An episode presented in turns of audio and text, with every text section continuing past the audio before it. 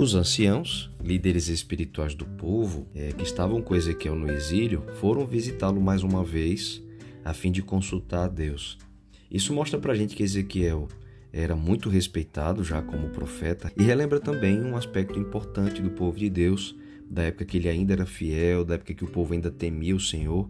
Era comum eles consultarem a Deus por meio dos seus profetas, ou seja, procurar obter de Deus as orientações, a vontade de Deus, saber o que Deus desejava para o seu povo. Mas a reação de Deus quando esses anciãos vão consultá-lo, não parece ser muito boa, e Deus explica que a razão. No verso 3 diz assim: Assim diz o Senhor Deus: Acaso viestes consultar-me?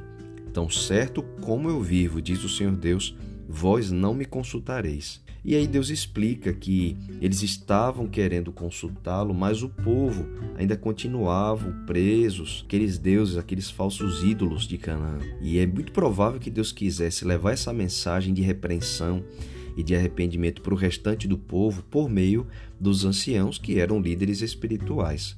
A atitude deles de buscar a Deus era importante, mas do que adianta buscar o Senhor se você deseja ainda no seu coração continuar servindo aqueles falsos ídolos? Então não era uma busca por orientação sincera, né? E aí quando Deus começa a dar essa mensagem, Deus vem começar a relembrar aqui a história do seu cuidado pelo seu povo e ao mesmo tempo como eles sempre retribuíam por meio de rebeldia e infidelidade.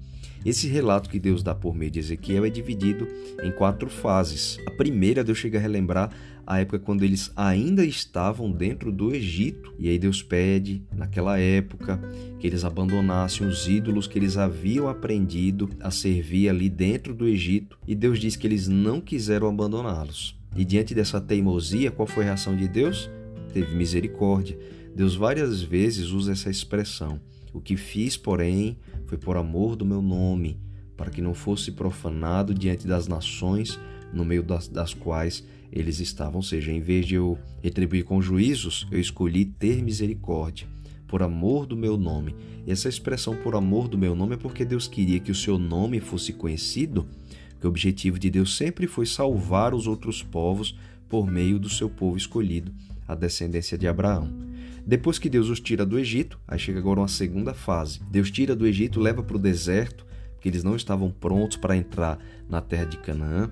O deserto seria uma grande escola para eles aprenderem a obedecer a Deus, e ali Deus dá para eles uma série de estatutos, juízos, que Deus diz que era para eles viverem, ou seja, aprender a viver pela vontade de Deus. E um aspecto muito interessante é que, dentro do conjunto de princípios que Deus deu para o seu povo, afinal de contas, depois de mais de 400 anos como escravos no Egito, eles haviam desaprendido a servir a Deus. E Deus ressalta que ele havia dado o sábado para ser um sinal entre ele e o seu povo, para que eles soubessem que era o Senhor que os santificava. O sábado é muito é, especial durante as escrituras inteiras, né? Ele começa na criação do mundo, Muitas pessoas pensam que o sábado foi invenção de Deus para o povo de Israel, mas não foi.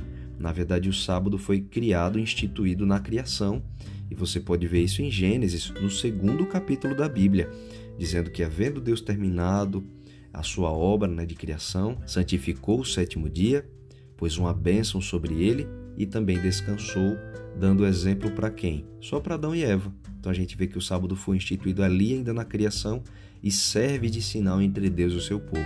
E aí Deus relembra aqui que deu para esse povo ainda no deserto. A gente vê em Êxodo 16, até antes de Deus entregar as tábuas dos Dez Mandamentos, né? a gente vê ele ensinando o povo a guardar o sábado por meio do maná que Deus enviava seis dias e não enviava no sábado, ensinando que eles deveriam guardar da sexta para o sábado, mas no sábado ele não enviaria. A história é rica em detalhes, mas a gente não vai se prender a ela aqui. Mas Deus relembra então que o sábado seria um sinal. E o que foi que eles fizeram? Eles rejeitaram o juízo de Deus, profanaram o seu sábado, que Deus deixa muito claro que não era o sábado do povo de Israel nem de Moisés. Deus diz: Eu lhes dei os meus sábados e apesar de tudo que eles fizeram, qual foi a escolha de Deus? O Senhor escolheu ter misericórdia, de novo ele diz, que por amor do seu nome, para que não fosse profanado, ele escolheu ter compaixão. Aí esse povo do deserto, depois, eles traem uma geração dali, os filhos daquele povo, e Deus agora pede para que essa nova geração que ainda estava no deserto aprendessem e não fossem como os seus pais, abandonassem aqueles ídolos que eles insistiam em manter. Deus ressalta para essa nova geração, filhos, né, daqueles que ele tinha tirado lá do Egito e que agora já estavam no deserto. Aí vem essa terceira fase, que é a nova geração, dizendo que eles lembrassem do sábado também, e qual foi a reação deles? Esses filhos também se rebelaram contra o Senhor, também profanaram o seu sábado. E qual foi a resposta de Deus? O Senhor também escolheu ter misericórdia.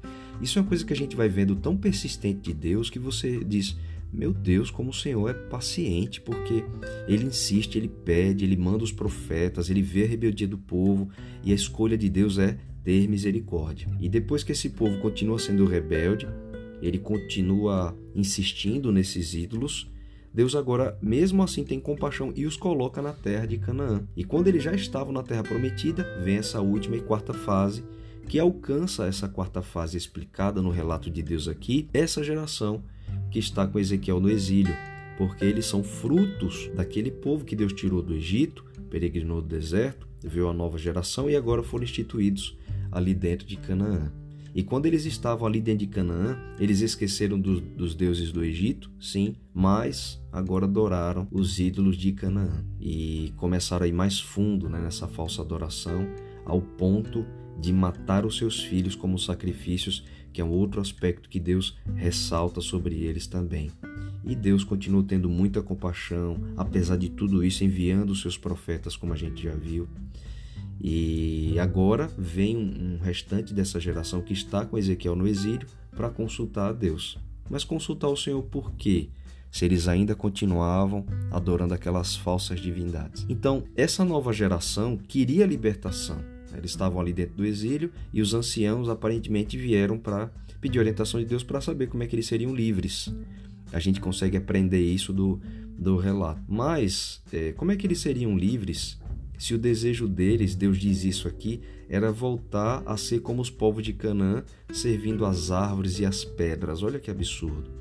E aí Deus diz que não, que Deus iria na verdade aplicar sobre eles a disciplina da aliança, né? Então o capítulo ele mostra para gente que Deus estava usando o exílio como uma grande escola de aprendizado para eles. Deus faria uma separação dos rebeldes para que eles não entrassem na terra de Israel quando Deus fosse renovar o seu povo e termina dizendo assim, olha, voltem para os seus ídolos, né? Quer dizer, vocês não são a geração que quer me servir. Eu ainda vou persistir aqui com vocês no exílio para surgir uma geração convertida.